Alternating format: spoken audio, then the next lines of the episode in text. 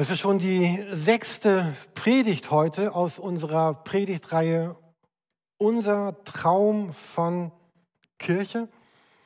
Und ich dachte mir, ich würde euch gerne ein bisschen mit hineinleben in mein Erleben der letzten Woche, in der letzten Woche.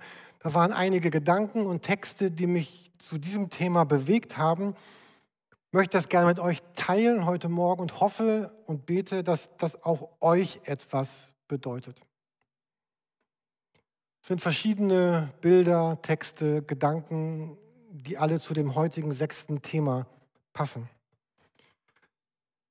Das eine war, ich saß letzte Woche morgens, als es dunkel war. Das ist ja momentan auch einfach, ne? morgens zu sitzen, wenn es dunkel ist. Im Sommer ist das schon schwieriger. Ich saß morgens, hatte meinen Kaffee, mein Knäckebrot, habe gebetet. Über, ich saß dort, habe in den Garten geguckt, auch ein Privileg. Und dann kam mir ein, ein Satz so in den Kopf, als, als würde Gott das sagen. Ich hatte diesen Satz im Kopf, wie kann Gott, wie kann Gott den Schmerz aushalten?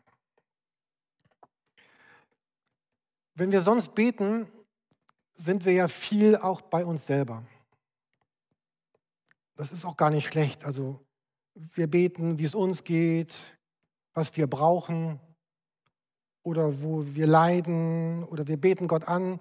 Wir sind beschäftigt aber mit, mit uns, mit unserer Dankbarkeit. Danke Gott, dass du dieses und jenes für mich getan hast. Aber jetzt wäre es mal andersrum. In diesem Moment hatte ich diesen, dieses Gefühl andersrum. Gott, wie geht es eigentlich dir mit mir? Wie geht es dir mit uns allen und wie geht es dir mit unserer Erde? Ich hatte ja letzte Woche schon in der Predigt über all das Leid und den Schmerz kurz gesprochen, der mich bewegt hatte die Woche davor. Und all dieses Leid ist ja nicht weg, nur weil eine neue Woche da ist. Gott, wie kannst du eigentlich diesen Schmerz aushalten? Wie kann Gott den Schmerz dieser Welt aushalten? Und geht in Gedanken die, die Nachrichten der letzten Woche durch, diese, all das Leid, all die Verzweiflung, die, die Freude am Töten, das Jubel, der Jubel darüber, dass andere andere töten, aber auch vielleicht mein eigenes Leben, wo ich vielleicht niemanden umgebracht habe, aber auch irgendwie völlig daneben lag. Dieser Schmerz, darüber, dass wir so sind, wie wir sind. Gott, wie kannst du den Schmerz aushalten?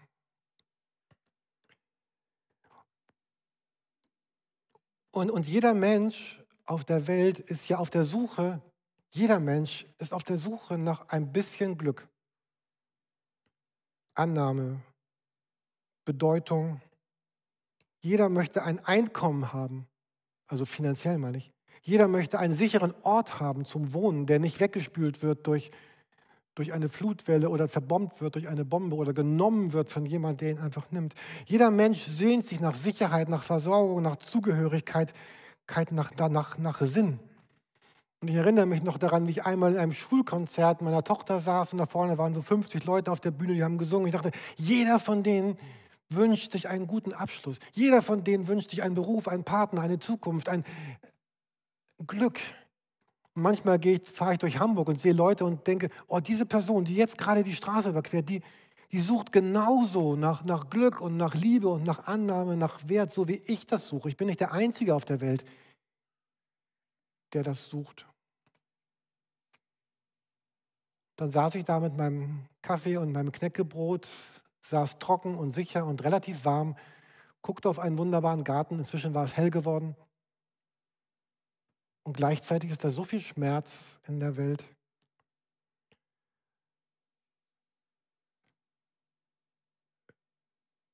Also mein Leben ist wie gerade sehr, ich glaube, ich, diese ganzen Bilder und diese Menschen, ich, ich empfinde gerade sehr stark so diese, dieses Leid dieser Welt. Vielleicht geht es anderen von euch auch so. Und Geschichten, die ihr mir erzählt und die wir erzählen und wir kennen von kranken Menschen in der Kirche und von von Ausgrenzung und Abgrenzung. Ich empfinde ganz stark dieses, ich kann das manchmal kaum aushalten, dieses Leid dieser Welt. Und ich denke, Gott, wie kannst du das Leid, wie kannst du den Schmerz dieser Welt, wie kannst du es aushalten? Auch wie viel, wie viel Schmerz Menschen und Leid Menschen in das, in das Leben anderer Menschen hineingeben, weil ihnen das völlig egal ist, was das, was sie tun, im Leben von anderen Menschen auslöst. Es beginnt ganz einfach bei dem Nachbarn im Mehrfamilienwohnhaus, der Tag und Nacht die Musik so laut hat, dass andere im Haus kaum zur Ruhe kommen. Es geht weiter über Konzerne, die sagen, ich kippe meinen Chemiemüll in den Fluss, ist mir egal, ob die Fische sterben und wer am Ende im Nachbarland verseucht wird. Es geht weiter auf Krieg, wo Menschen sagen, es ist mir egal, was das für andere bedeutet. Wir wollen diesen Krieg, weil wir wollen dieses Land, wir wollen diesen Gewinn. Und Mobbing in der Schule, Mobbing auf der Arbeit, überall, wo Menschen Menschen Leid zufügen. Und ich frage mich, Gott, wie kannst du das aushalten? Ich habe auf jede Seite von meinem Skript geschrieben, Jürgen sei mild, also komm nicht ins Meckern, so, ich habe letzte Woche darüber gesprochen, dass Meckern ja nichts bewirkt. Ich möchte gerne versuchen, mild mit uns darüber zu sprechen, wie, wie, wie Gott und wie wir dieses, diesen Schmerz der Welt aushalten können. Und dann kam auch noch ein anderer Satz in, in mein Denken ein paar Tage später. Nicht, wie kann Gott den Schmerz aushalten, sondern in Bezug auf die Predigtserie, und Schicki, du hast genau davon eben schon gesprochen, dieser Satz hatte ich im Kopf, ein Traum sucht die Wirklichkeit.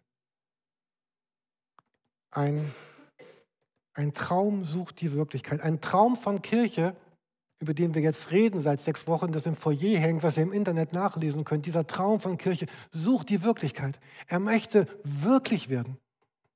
Er möchte dieses Bild, wie Gott sich Gemeinde gedacht hat, sehnt danach wirklich zu werden. Gottes Idee von Gemeinde sehnt sich nach einem echten Leben. Ein Traum will wirklich werden und will das hier, will das hier verändern, dieses Bild. Ich verändere mal das Bild. Ähm, dieser Sprössling, was immer hier erwachsen wird, ein Traum sucht die Wirklichkeit. Und Gott sagt, ich weiß nicht, ob das eine gute oder eine schlechte Nachricht für uns ist, Gott sagt, ich, mein Hauptweg, dem Leid dieser Welt zu begegnen, sind Engel. Nein, es ist meine Kirche. Es ist meine Gemeinde, die Menschen, die die Kirche bilden. Ich bleibe ganz mild, aber habt ihr heute Morgen die Tageslosung gelesen? Ähm, ich liebe Tageslosung. Und ähm, wir sind ja eine Kirche, die sagt, wir sind, wir glauben an die Bibel und wir leben die Bibel. Und ich habe mich heute Morgen gefragt, wer von uns hat das jemals getan, was hier steht? Also ich, ich bin ja mild heute. Ne? Also wann habe ich das getan? Hier sagt Tageslosung. Hatte jemand gelesen heute Morgen schon? Lukas 14, ab Vers 13. Da sagt Jesus, um diesen Traum Wirklichkeit werden zu lassen, wenn du ein Mahl machst, also Festmahl, so lade Arme, Verkrüppelte, Lahme und Blinde ein. Also Menschen, mit denen man damals nicht viel zu tun hatte. Menschen am damals, das ist heute ein bisschen anders, waren diese Menschen aber am Rand der Gesellschaft. Also wenn du ein Mahl machst, lade Menschen vom Rand der Gesellschaft ein. Dann wirst du selig sein, denn sie haben nichts, um es dir zu vergelten. Wenn du deinen Bald kommt ja mein 40. Geburtstag. Wenn du deinen 40. Geburtstag feierst, dann lade solche Menschen ein. Ich, ich, ich meine das jetzt gar nicht meckerig. Ich meine das in dieser Haltung, dass Gott sich immer schon gedacht hat, dass, dass die Menschen, die mit mir unterwegs sind, die an mich glauben, du hast eben dieses Bild von diesen Sklaven oder von diesen Dienern benutzt, das, das werden die sein, die das, die das tun, was ich nicht tun kann, sagt Jesus, weil ich bin ja nicht an jedem Ort der Welt gleichzeitig und ich bin ja auch im Himmel, ich bin ja so gar nicht hier, außer sehr präsent im, im Heiligen Geist. Was Gott sagt, die Menschen, die ich zusammengeführt habe in die Gemeinde oder in die Gemeinden oder einer Stadt, das sind die Menschen, ihre Hände sind meine Hände. Wenn Sie Kaffee kochen, Kaffee ich, koche ich Kaffee. Meine Gedanken sollen Ihre Gedanken sein. Mein Herz soll Ihr Herz werden. ich mag diesen Satz, Gemeinde ist die Hoffnung der Welt. Eine Gemeinde, die diesen Satz lebt, die das lebt, was wir versuchen in dieser Serie zu beschreiben. Und, und das Wichtigste, und das ist das nächste, was in meinen Kopf kam in der nächsten, letzten Woche, das Wichtigste, was geschehen muss, damit dieser Traum Wirklichkeit wird, ist, dass die Menschen, ich schließe mich mit ein, die die Kirche bilden, immer wieder, vielleicht jede Woche neu, eine bestimmte Entscheidung treffen. Oder vielleicht auch nur jeden Monat, wenn es bei dir länger hält. Und ich bin zutiefst davon überzeugt, dass diese Entscheidung die größte Macht hat, unsere Welt, in der wir leben, zu verändern. Das ist ein Bibelvers, den, wenn du schon länger in die Kirche gehst, du auf jeden Fall schon gehört hast. Manche haben ihn sogar als Hochzeitsvers gewählt. Einer der wohl bekanntesten Verse auch in der Bibel. Je nach Übersetzung liest man das so. Sucht aber zuerst sein Reich und seine Gerechtigkeit, dann wird euch alles andere dazugegeben. Immer wieder hatte ich diesen, diesen, Kopf, äh, diesen Satz im Kopf in der letzten Woche. Es soll euch zuerst um das Reich Gottes und um Gottes Gerechtigkeit gehen, dann wird euch alles Übrige dazugegeben. Das ist ja ein riesiges Versprechen. Also was, was Gott uns gibt, dir wird alles andere dazugegeben aber auch ein riesiges Versprechen, was ich gebe, weil ich sage, gut, ich will so jemand sein, Gott. Und wir beten ja am Ende des Gottesdienstes. Vielleicht magst du das nochmal neu für dich selber beten und sagen, heute möchte ich mich nochmal dafür entscheiden. Und ich, ich liebe diese Begriffe hier, sucht oder trachtet, wie andere Übersetzungen sagen. Das, das Wort heißt so viel wie verlangen, etwas zu finden, suchen, es zu finden wollen, es zu fordern, es unbedingt zu wollen, es unbedingt zu wollen. Oder zuerst heißt so viel wie das Höchste, das Beste, das Angesehenste, das Vornehmste, der Ehrenplatz, erster sein wollen. Da wird man auch dieses Wort benutzen im Griechischen. Oder nach dem Königreich, es ist Gottes Reich, das Reich, wo wir beten im Vater unser, dein Reich komme, dein Wille geschehe. Wir hatten diese Predigtreihe, komm, folge mir nach, wo wir versucht haben, dieses Reich Gottes zu beschreiben, was es bedeutet. Oder alles, es gibt kein größeres Wort im Griechischen für alles als das Wort, was hier steht, Panthes, also alles, allumfassend, was wir brauchen für unser Leben, wird uns dazugegeben. Dazugegeben, zufallen heißt, das bedeutet, es, äh, dieses Wort bedeutet, es geschieht, während ich bin und lebe und tue, was ich bin, lebe und was ich tue.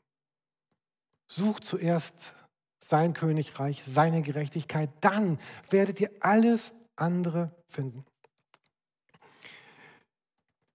Ich lese immer auch mal Texte anderer. Zum Beispiel habe ich am Montag äh, einen Impuls von Joyce Meyer gelesen. Manche von euch lesen ja auch Joyce Meyer. Ähm, und Montag, und das passte so super dazu, hatte sie diesen Bibelvers in ihrem Podcast oder in ihrem Text. Ich dachte, ja, genau, ist der, ist der gleiche Vers. Ne? Nur anders. Römerbrief. Denn das Reich Gottes ist nicht Essen und Trinken, sondern Gerechtigkeit und Friede und Freude im Heiligen Geist. Falls ihr Joyce Meyer kennt, ihre Worte sind ein bisschen anders als meine Worte. Und ich dachte, weil die so anders sind, lese ich euch mal kurz vor, ja? was, was Joyce Meyer dazu gesagt hat. Äh, guten Morgen, Jürgen. Oh, Sie kennt mich. Oh, toll. Guten Morgen, Jürgen. Und dann sagt sie, Römer 14, 17 definiert das Reich Gottes als ein Leben in Gerechtigkeit und Frieden in der Freude des Heiligen Geistes.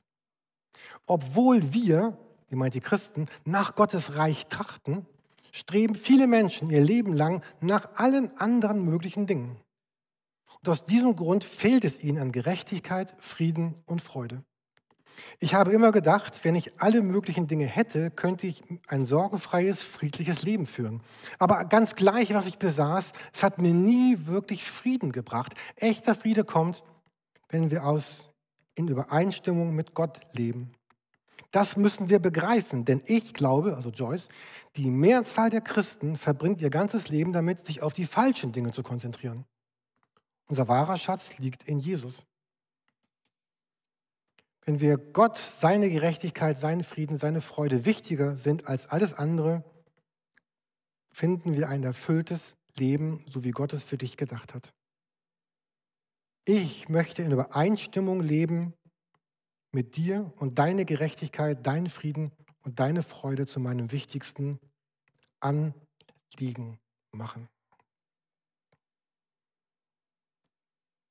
Bin jetzt dabei, mit euch zu teilen, was ich diese Woche erlebt habe, was alles zusammenpasst.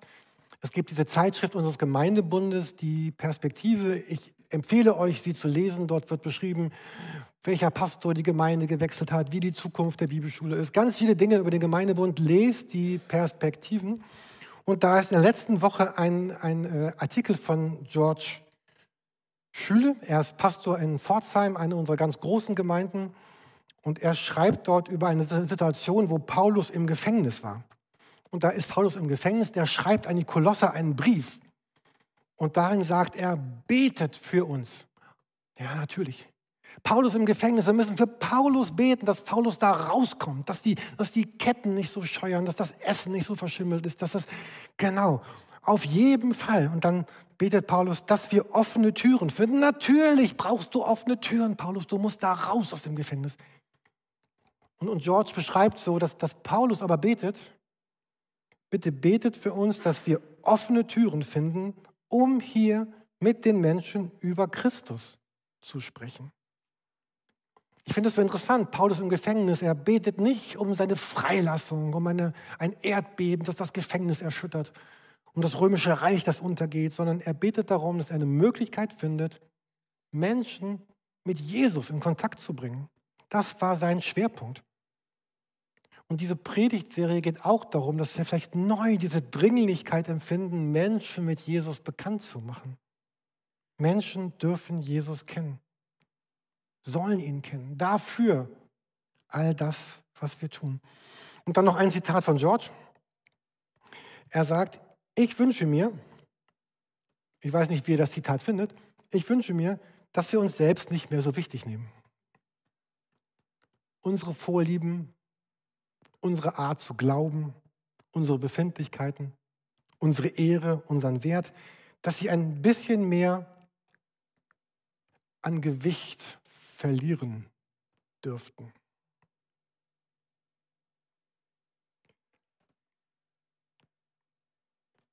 Ich mache mal weiter mit meinen Eindrücken. Dann habe ich einen Podcast gehört über, gehört über Ethik. Der Podcast heißt äh, Ethik zum Selberdenken ziemlich lang, viele Folgen. Ich bin gerade bei Folge 4, mal sehen, was noch passiert. Ethik zum Selberdenken und da ging es in der Folge um Bonhoeffer. Auch Bonhoeffer war ja jemand, der aufgrund, er war Theologe, er war Christ und er war überzeugt und der hat dann einen Wechsel erlebt in seinem Leben, hat ist aktiv in den Widerstand gegangen gegen das, gegen das Dritte Reich.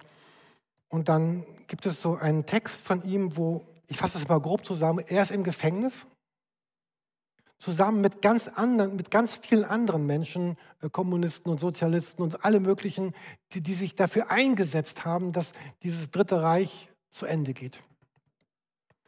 Und er schreibt dann, aber so ganz ohne Polemik, er fragt, ich wundere mich, warum sind hier so wenig Christen im Gefängnis? Kann es sein, dass die Christen irgendwie vergessen haben, wofür sie da sind? Einzutreten gegen Unrecht, einzutreten für Menschen?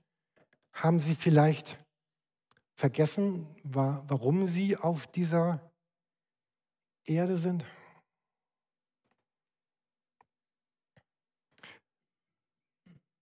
Ich höre jetzt auf mit den Zitaten meiner Erlebnisse dieser Woche. Ich finde aber für mich, sie passten. Sie passten alle zu diesem, zu diesem Bild, worüber wir gerade sprechen, dass, dass Kirche, also Gemeinschaft von Menschen, die an Jesus glauben, neu eine Bedeutung gewinnt für das Land, in der diese Kirche ist. Und ich glaube, ich bin überzeugt, dass die meisten von uns genau das ja möchten. Dass wir sagen, ich, ich möchte genau das. Ich finde das so schön. Ich möchte Teil davon sein. Ich alleine möchte so sein, ich mit meiner Familie möchte so sein, ich mit meiner Kirche möchte, möchte so sein. In unserem Text haben wir das dann versucht so zu formulieren, das ist der sechste Teil unseres Traums von Kirche. Wir träumen von einer Kirche voller Menschen, die von Jesus begeistert sind. Eine Kirche, die von ihm erfüllt ist und Bedeutung für ihre Freunde und ihre Stadt hat. Eine Kirche, die von allen mitgestaltet wird und in der Gott Großartiges entstehen lässt. So eine Kirche wollen wir mehr und mehr sein. Gemeinsam mit Jesus für unsere Welt. Ich bin überzeugt, dass die meisten sagen, ja, das, ist, das möchte ich. Das ist die beste Art. Wir sind relativ eine kurze Zeit hier auf der Erde, vielleicht 110 Jahre, wenn es hochkommt. Das ist aber ziemlich kurz im Blick auf die gesamte Weltgeschichte.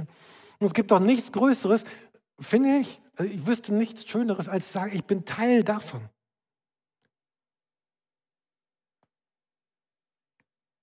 Noch schöner als Urlaub in Dänemark im November. Noch schöner. Da bin ich jetzt in zwei Wochen wirklich. Also, ähm, aber es gibt doch nichts Größeres, als, als genau das zu erleben, das zu gestalten, auf dem Weg zu sein. Wir ahnen, dafür hat Gott mich begabt, dafür hat er mir Fähigkeiten gegeben, dafür habe ich Geld, dafür habe ich Zeit, dafür habe ich Gedanken, dafür bin ich so ein toller Typ, wie ich bin. Und trotzdem ist, manchmal denke ich, also es ist wie so ein großes Gummiband, was um meinen Bauch ist und was mich irgendwie so zurückhält, was uns zurückhält, das, da wirklich Gas zu geben. Oder so ein Auto, wo der Vergaser stockt, falls es noch Autos mit Vergasern gibt. Ähm, und ganz unterschiedlich werden wir zurückgehalten und von Dingen.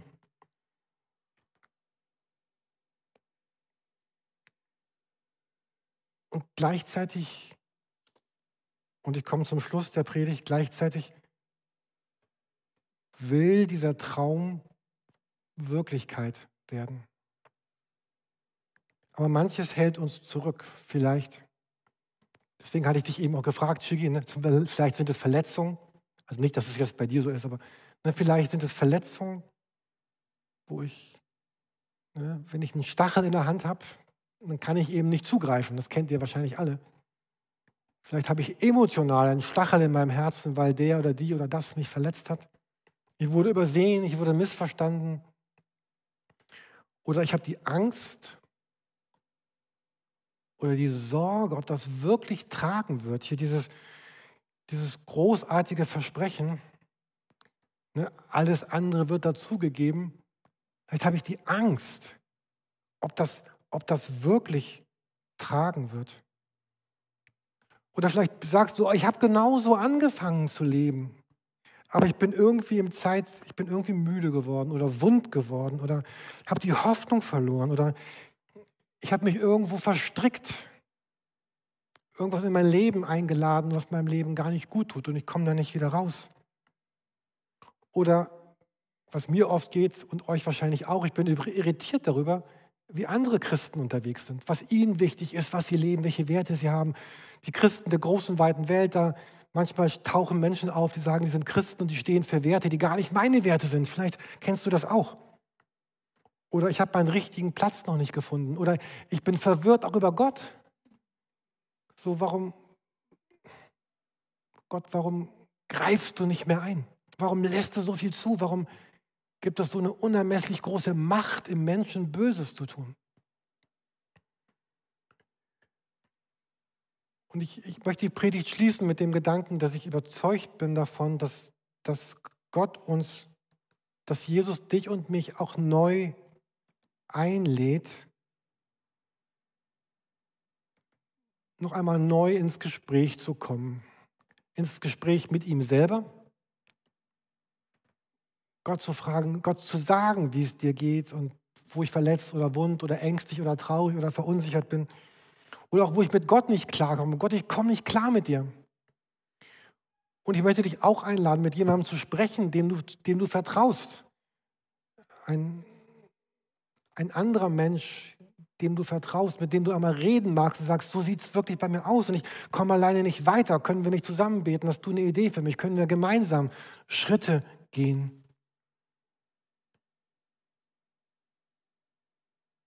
Und dass wir dann neu sagen, auf meine Weise und in meiner Art möchte ich, dass Matthäus 6,33 neu in meinem Leben Wirklichkeit wird, dass ich nach deinem Reich zuerst suche und vertraue, dass alles andere kommt. Ich habe begonnen mit der Frage, wie hält Gott den Schmerz aus? Manchmal fragen wir uns auch selber, wie halte ich eigentlich den Schmerz aus dieser Welt oder den Schmerz meines Lebens? Und so steht Jesus immer wieder für Hoffnung, für Vergebung, für Heilung und für Wiederherstellung. Und ich wünsche mir eine Kirche, die steht für Hoffnung, für Vergebung, für Heilung, für Wiederherstellung. Und ich ende mit deinem Dreieck, Shigi, dass Gott das tut für mich und mit mir für alle anderen. Was könnte schöner als dieses sein? Ich möchte mit uns beten und die Band kann schon nach vorne kommen.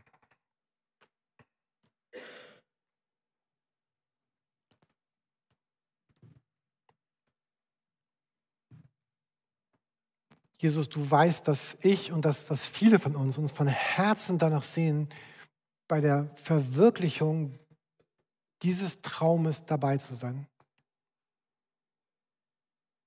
Und ich danke dir dafür, dass du unsere Welt nicht sich selbst überlassen hast, dass du auch mich nicht mir selbst überlassen hast.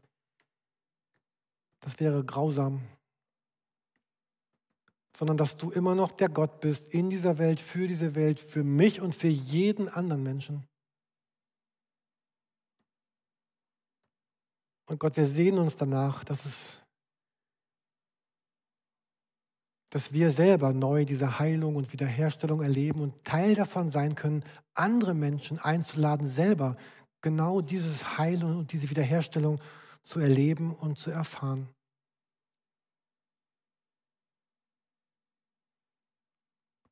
Und vielleicht möchtest du Gott das jetzt sagen. Ich bin einen kleinen Augenblick still. Vielleicht möchtest du Gott das sagen. Ich möchte neu zuerst nach deinem Reich und deiner Gerechtigkeit trachten in dem in der Überzeugung, dass mir alles andere zufallen wird. Vielleicht möchtest du genau das Gott jetzt sagen oder du willst ihm sagen, leise für dich, was dich davon abhält.